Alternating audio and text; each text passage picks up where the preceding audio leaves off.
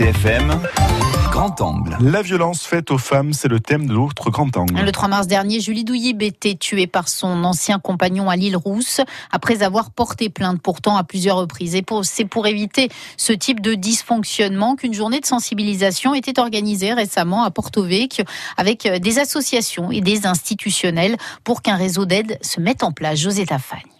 Dans l'extrême sud, ce sont deux à trois femmes victimes de violences qui chaque semaine déposent plainte à la gendarmerie ou viennent se faire soigner à la clinique de l'hospital.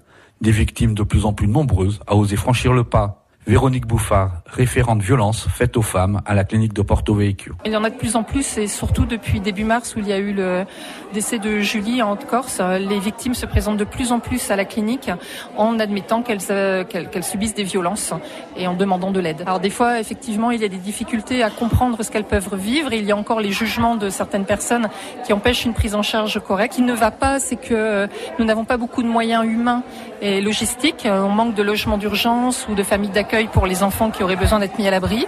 Recevoir, écouter et accompagner, c'est le rôle de l'association Femmes Solidaires. Rosy Sarola, sa présidente régionale. La violence, elle va crescendo.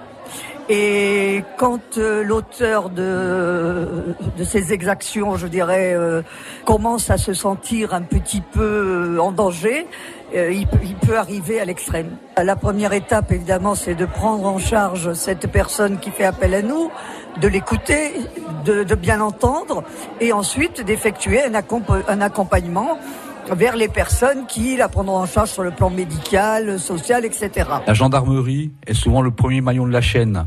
Il est au cœur du maillage d'aide aux femmes victimes de violences.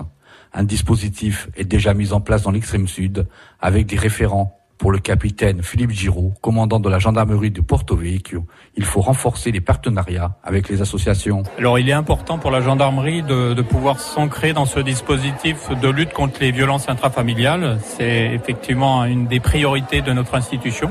Nous, on, on, se saisit bien entendu de toutes les enquêtes, de toutes les plaintes des victimes.